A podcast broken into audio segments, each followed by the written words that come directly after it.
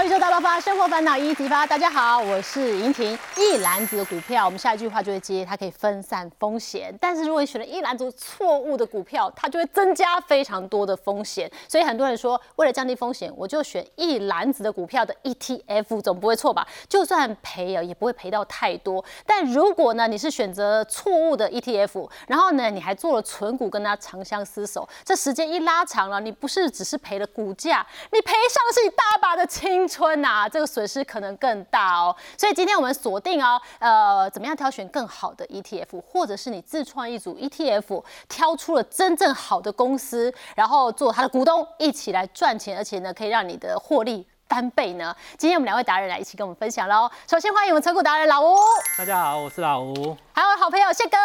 今天好，大家好。哦，我要讲到一篮子股票哦，呃，真的，我真的个人比较懒啊，个股有时候偶尔会研究，但是有些人会觉得，哎，研究个股呢，自己有时候赚钱的还蛮有成就感的哦。那我们今天就来告诉大家，怎么样挑选个股，怎么样来组成你的 ETF，或者是如果你真的没有时间，那挑怎怎么样的 ETF 对你是最有利的。先来聊聊老吴，你知道吗？老吴啊，他大概呃前面五年的时间呢，真的是在股市里面啊，真的招总白忙一场，但是后面慢慢的成绩不错哦，透过了。存股，然后他现在每个月的被动收入四万块钱，哎，四万块钱，很多人薪水可能还不到四万哦。但是投资的历程是怎么演变的？啊，就是一开始主要还是想法很简单，就是想要快速的赚钱。嗯，那但是什么都不懂，那还有遇到了贵人，那贵人就我朋友跟我说，你股票没有认识几档没关系，嗯，然后筹码面、基本面、技术面不会也没关系，你只要。会猜涨跌，你就可以在台子期赚钱。等一下，我有问题，你是遇到贵人还是遇到贵？多点贵。对，刚搞清楚。对，就是那种另类的贵人。嗯。然后我就开始想说，哎，猜涨跌，涨不是涨或跌，好像不会太难。然后就开始我的期货的生涯。所以你一开始是进入期货市场。对，因为股票不懂，就他说你只要猜涨跌，你就可以赚钱。嗯。那就这样很顺利的过了一年，就赔了二三十万。哦，所以你是二零一四年哦进入了股市，然后小台企是你人生的开始。是，对对对。然后一年就开始准备那个撒优娜娜。哎，对，因为到二零一五年有一次，呃，我吓到，就是在盘中跌了五百多点，那时候我想说，哦，原来台股可以这样跌。那因为那我那时候我还还是在玩期货，所以就有吓到，然后就想说，不然改做一些比较保守一点的股票好了。嗯，对，那因为。心脏已经受过那种期货的震动，所以一开始买股票的时候会觉得不动，就就怎么那么慢，然后就开始融资，然后做当冲，对，哇，守的是当冲哦，对，然后当冲就也是这样，陆陆续续又过了五年，嗯，四年到五年这样，有一次呃印象比较深刻的也是在当冲的时候，因为凹单，然后到最后一天就赔了三十几万，那那那一次就是让我觉悟了。对，就是想说，这我真的不行，这样在做短线，真的到时候可能会跑路。在股海上浮浮沉沉的，因为二零一四年是你进场，但那时候他还是学生哦，学生就跟你来一个台小台棋哈，那损失了一年之后呢，他又重新的审视自己的人生。那你要稳健一点啊，那也刚好你进到职场啊，有工作了，对，好，感觉有底气了，对不对？那你就做，你用融资哦，去买那个。台湾五十反一哦，对，因为那时候有一次被那个，因为之前多数都是做多，那做多都一直赔钱，我想说那就做空好了，嗯，那就开始买反一，然后一路买，然后大盘就一路涨涨，大概被套了一年多吧，哦，对，被套一年多之后，后来就呃开始到二零一九年的时候，就想说应该我就开始仔细的思考呃长期投资这件事情。那就是选好公司，我尽量执行的策略就是，呃，只买尽量不卖。对，那做了两三年之后，渐渐有有成果，然后也有一些心得，然后也会在粉砖上面跟大家分享。这样，对我觉得你胆子真挺大的，因为你是从学生开始，然后进到职场，在第一份工作，然后你买反一，然后也是用融资买的，然后接下来又信贷再去买全创，就是真的很敢。但是这个挫折也让你知道说，哎，后面要更审慎了。所以挑公司对人也就变得很重要了。宪哥，我不知道你认不认同啊？因为以挑选 ETF 来讲的话，方向很多元哦，对不对？那我们在挑的时候要怎么注意？那一般来讲哦，如果说想要买的 ETF 的人，ETF 其实你刚刚讲到就没有成就感，其实不会。嗯，你只要有赚钱就有成就感。对吗对对对，所以其实成就感跟赚钱很重要。是那 ETF 一般来讲啊，最近最近台湾的一个股市，我们的电子股来讲，占我们大盘差不多将近哦，将近七十九趴。嗯，所以其实你就往电子股这个角度去看。是那台湾的电子股产电子产业，不管是上上游、中游、下游，现在几乎都跟国际接轨。嗯，所以你如果刚刚有人在讲说，哎、你看 AI 在涨，我就去买 AI 的一个 ETF 嘛。然后我看电动车在涨，我就去买电动车嘛。比如说去年我看到元宇宙，我就去买元宇宙也可以。但是你还是有一些需要遵守的一些固定的标准，比如说我们现在规模越大越好。对那有一些刚出来的时候，它的一个规模很小，不到两亿，那你要小心，它到时候会吓死哦哦。这第一个，第二个，你两亿它有什么有分散的？它根本没有分散的能力。就像今天呃。银银田，我给你一个两亿，你说你当一个基金经理人，你怎么去买？你能够买几档股票？买五档，那五档不如我们自己来买，我们也可以买到五档啊，对啊对不对？所以没有真正的一个分散。那另外的话，选择圆形的 ETF 这一点非常非常非常重要。我举零零五零来讲，那零零五零到今年刚好是二十年，那很多人在零零五零里面都赚到钱。那零零五零后来他有花一个零零五零两倍的。还有一个零零五零反向的，就刚刚他们那时候做空的，他买过的外公绝对不要买，尤其是小白、小资男女绝对不要买，因为你想想看哦，你一个基金的规模是固定的，我零零五零我整个收假设一百亿，那我就已经零零五零我已经买了一百亿，买到八十亿、九十亿都已经买满了。对那你反的，我要我要怎么去做反的？我当然是期货放空啊。哎呦，对不对哦？那期货是每个月在结算呢、是它都有成本呐、那你说两倍，我怎么去买两倍？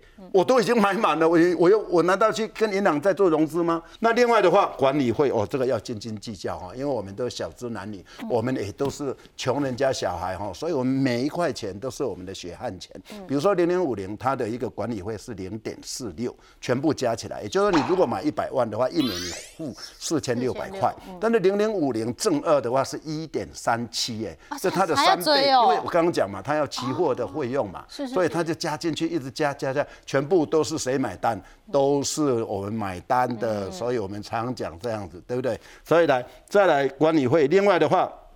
股价跟净值的折溢价，一般来讲，其实在 ETF 里面没有技术面可言了。嗯，哦，因为它是所有的股票的组合嘛，它怎么会有什么技术面可言？它最主要还是看净值。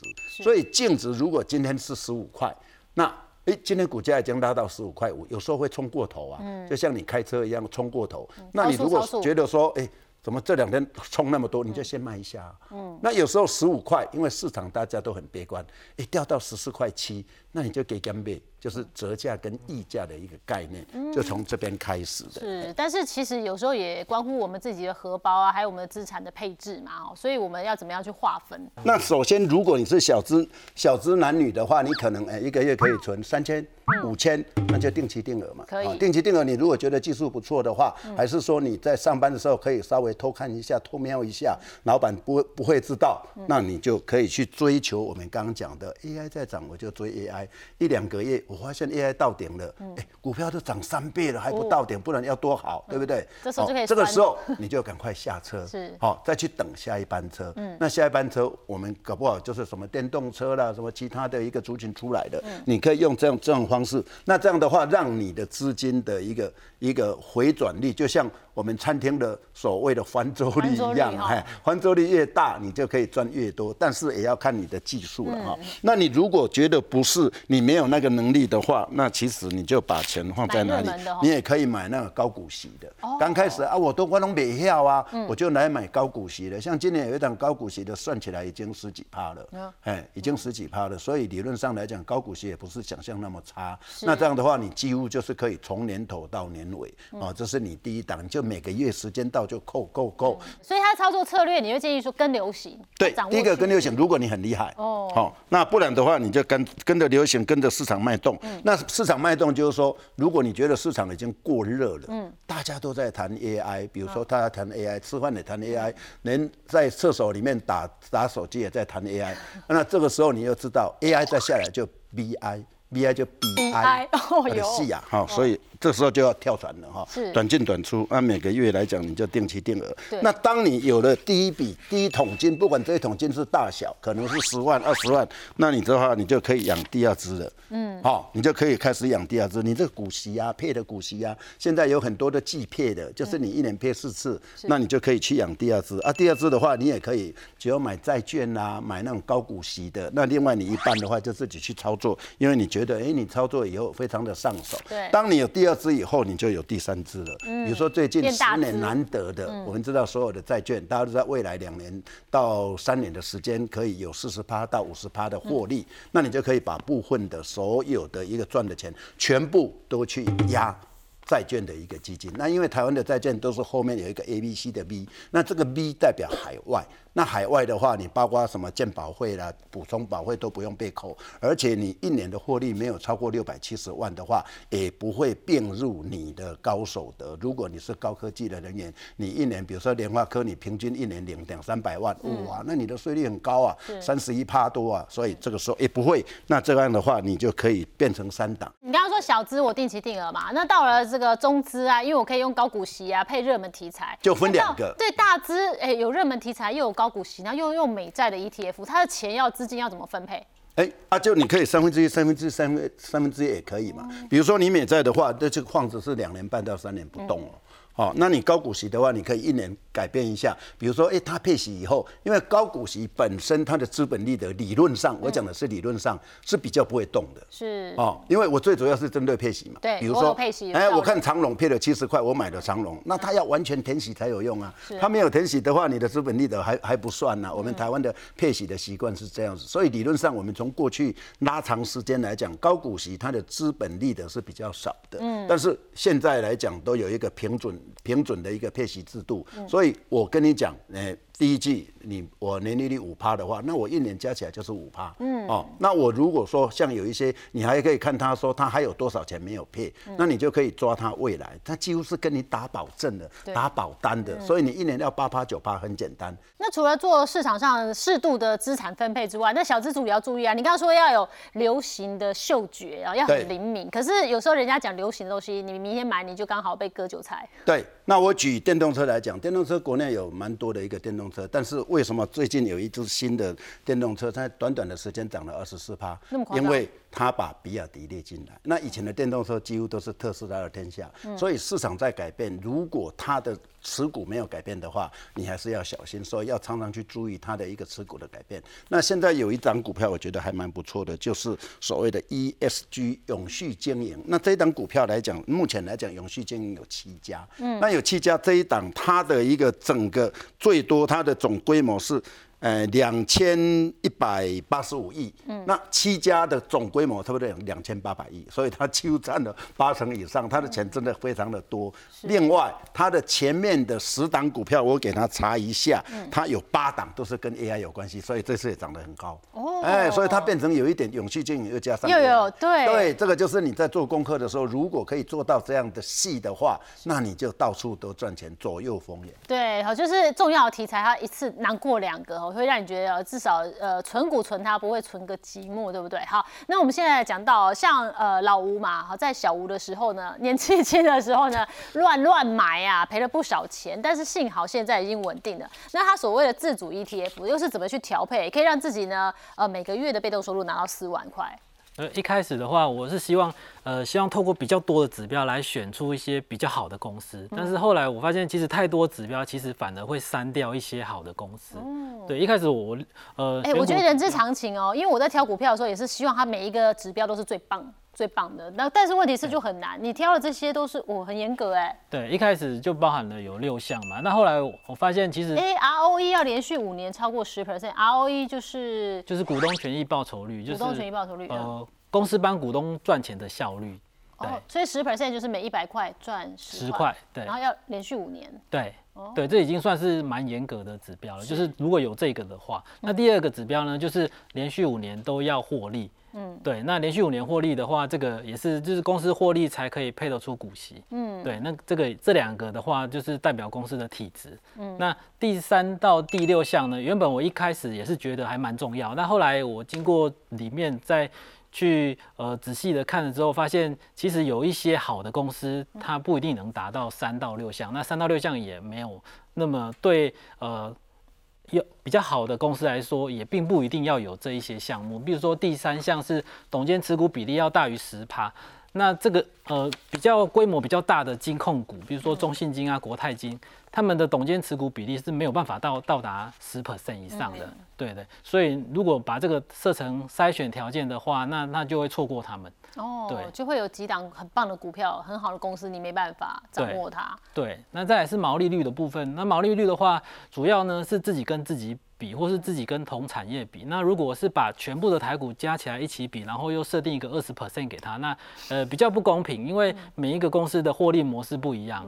对，那如果你呃设定二十 percent 的话，你可能就会错过一些通路股，然后错过一些电子的代工股，那他们也都是有稳定获利的。对，而且细水长流做得更久，对不对？好，所以这个又这个条件太严苛了啊。对，那现金值利率的部分，就是一开始我也有那个现金值率的迷失，就是觉得呃，值利率越高越好。但是有我已经呃有几档股票是呃买了比较高的现金值利率，那持有一年两年，那它总报酬率都还是负值。嗯，然后我就意识到哦，值利率不等于获利率，所以、呃这个部分就是它可以拿来参考，但是不要把它当做一个指标。是，那股价的部分，就是一开始自己有心魔啊，就是觉得高价股跌下来都很恐怖，嗯，对，所以呃就不敢买超过八十块的。但是其实有很很多好公司之所以会价钱那么高，有它的原因。它真的是很好的公司。对像你就买不到台积电。对，就是它获利比较好，或者是它成长性比较好。嗯那你不买它的话，你就会很可惜。那透过零股慢慢买的话，是可以克服这哎、个心魔。你这个六个条件哦，当初你这样选股真的是被蛇咬过，现在慢慢的理出心得了，所以你现在就是化繁为简哦，就是两个重点。那你 ROE 为什么要看五年跟十年？哦，五年或十年就是看每个人的风险承受度。如果你选十年的话，就表示你比较保守一点，就是这间公司经过十年的可能有空头跟多头的走势之后，它都还可以大于十 percent。那这个相对起来是比较保守，但是有时候比较保守的公司，它就会比较呃平，股价就比较平稳，比较不会动。对，那如果是如果你把呃筛选的条件设成五年的话，那就可以筛选到一些可能近六七年才成立的公司。对，那它可能呃波动度可能会比较大，然后也会相对的也是稳定一点这样。嗯，然后第二个条件，你现在就是看公司的这个五年或十年以上的 EPS，对，连就要续正值。对连续赚钱的年数这样。哦，就是呃，如果它十年可能不符合，五年符合，这样可以吗？就表示近期很好啊。哎，是这这个一开始我比较保守的时候，我都会选十年。那后来新公司都没了。对对，后来才会慢慢接受，就是说，哎，我风险承受度变高了，然后我就选呃五年。对对，那有时候还有一个，你挑到好的公司，你还要知道什么时候是我该进场的信号，对不对？他会给你眨眼睛吗？对，他会有一个呃参考的指标，我是用呃一季的平均成本线，就是这个六十 MA 的部分。哦，那它就是呃，当我它的股价跟它的呃一季的平均成本线比较靠近的时候，我都觉得机器都是可以接受的机器，就是可以买。那它如果股价呢超过这个一季的平均成本线太多，那我这边自己的设定是百分之十以上，嗯，那我就会先暂停买入它。就是假设它的平均成本线是五十块，那它现在股价已经超过五十五块了，嗯，就是大于十超过 percent 18了，对对对，我就会先暂停一下，因为有时候股可是这不是暂停的问题吧？如果是我会先卖它，哎，也可以，这个也是就看人，就有些人就比较做呃中期的，或就是可以透过这个过热的指标来做，呃先卖掉，那可能之后再买回来。但你现在存股的方向，你好像是只进不出哦。就是你既然已经从刚刚那些严苛的条件判断出你觉得好的公司，你买了，然后就算它现在正乖离超过十趴很多，你也不动如山对，通常我比较不会动，因为我操作比较佛系一点，就是就会放任它自己来看，因为你这时候卖掉，你两三年回过了头来再看，其实看起来都还是相对低的地方。哦，是好，所以这个是个讯号，就是说这里的乖离真的过大了哈，这都还是在这个 range 十 percent 内，所以这个地方你如果手边有钱，你可能还是会进场。哎，对，好，然后这边当然一定要进场了，因为已经低于那么多了。对，低于十趴我是会买的。这是我们进出场，而且呢，这很简单的，就是用这个日 K 线叫出来的数值。对对，一般看盘软体都会有。嗯，对对对，好，这就是什么时候不能够再进场哈，高点不要进场嘛。对这一张也很简单哦，那我来帮你判断哈，是不是这个就是超过十 percent，我这时候不要进场。是，在这之下的大概都勉勉强强哦，可以啊，越低越好。是，那这里也就不要进场。对对对，这样就比较呃，持股的成本降低，风险就会降低，然后获利就会提高。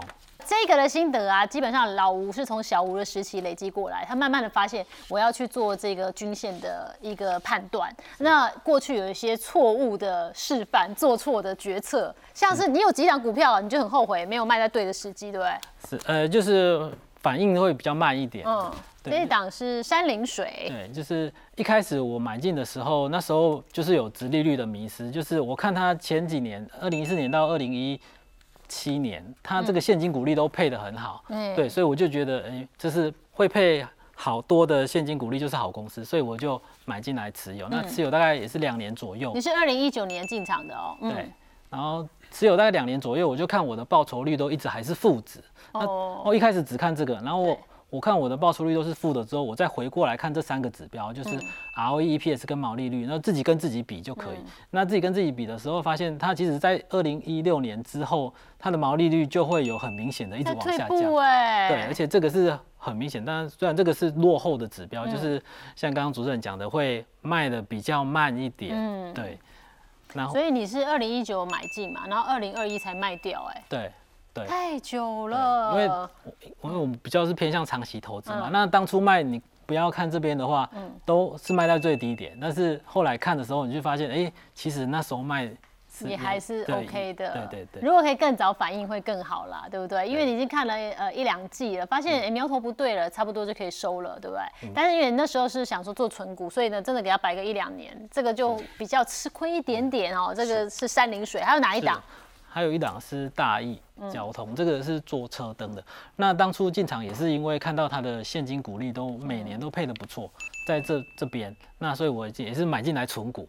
然后存着存着也是存了两年之后，发现哎奇怪，为什么这一档都没赚钱？但是我明明就领了很多现金股利。嗯，对。然后也是看大概是从二零一七年之后，它的获利跟那个毛利率就会慢慢往下降。那这时候就我就代表这个是整个公司的体质变了，就呃不是我当初认定的呃好公司，所以我就会停损卖掉。那宪哥你自己在选股上面呢，有没有什么样的一个呃心法？呃，我想目前来讲，大家在市场的一个潮流上还是 AI。那如果从 AI 的角度来讲，该表演的这些所谓的一个主旋律的那些主角，几乎都已经上场过。对。啊，那甚至哎次角也都上场过了。但是还有一个没有表现，它也是属于 AI 的题材，比如说 AVF 的一个窄板。那窄板本身它就是用 ABF。ABF 它就是一个材料，它的材料很薄，而且对导电性各方面的要求，你越来越高的一个高层次的要求，它都可以满足。所以我们来看哈，在国际的三大厂里面，未来的晶片的尺寸是越来越大，那里面的一些所有的他想要的一些晶片的堆叠是越来越高，从过去的六层到八层，现在已经堆到二十四层了。所以你需要的载板就是一层一层的载板，越薄越好，然后它的导电性越高越好。耗耗电越越少越好，干扰越小越好，所以这些的需求造成它在二零二零、二零二一年跟二零二二年其实都都是大幅的成长。嗯，也因为大幅成长，所以大家就尽量的扩厂，结果去年就很差了，就是二零二三年开始就很差了哈，从去年开始下半年就开始差了，到现在那大部分的库存。大部分开始慢慢消化，已经接近完成了。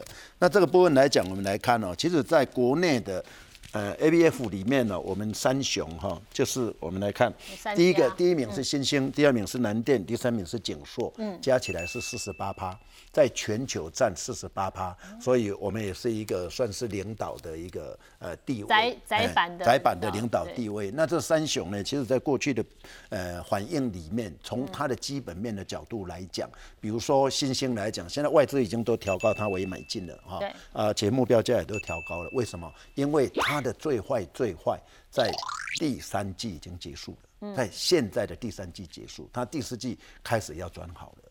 好，那比如说他今年的一个资本支出本来是一百三十亿，后来好像没有花那么多，就发现说好像供供过于求有稍微收手了，所以它是第一家。那也因为它是第一家，那另外来讲南电来讲，它就呃第四季才会完全的脱离了谷底。那景硕也是一样，也就是说南电跟景硕是明年的第一季才会开始好转，所以它有一季的一个落差。那我们从新兴来看，那我们先看这个外资跟投信自营商加起来，目前持有新兴已经超过呃五十一趴。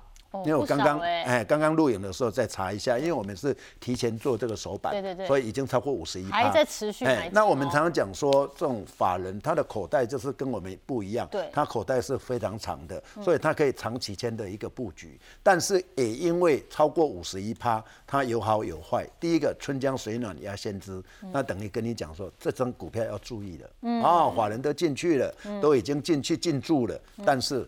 后面的一些法人，比如说银挺，你这一个法人已经进去，你是非常大的国外的投资公司，那我当然不跟你抬轿啊，所以他可能在这边也就差不多差不多紧绷啊啦，再进去也可能有一些法人没有再进去了，那以后就要回到它的基本面，就刚刚我们看到很多法人调高它的目标价这个这个角度哈，那我们来看一下，诶。另外一档股票很奇怪的景硕，我们刚刚讲说它只有占四趴啊，那占四趴，但是它的资本支出也是很大的。嗯那它的真正的落底是在今年的第四季，所以它明年才会好。嗯但是你看，这是投信哦，一路买到现在一路买，完全没有卖。嗯，那投信在想什么？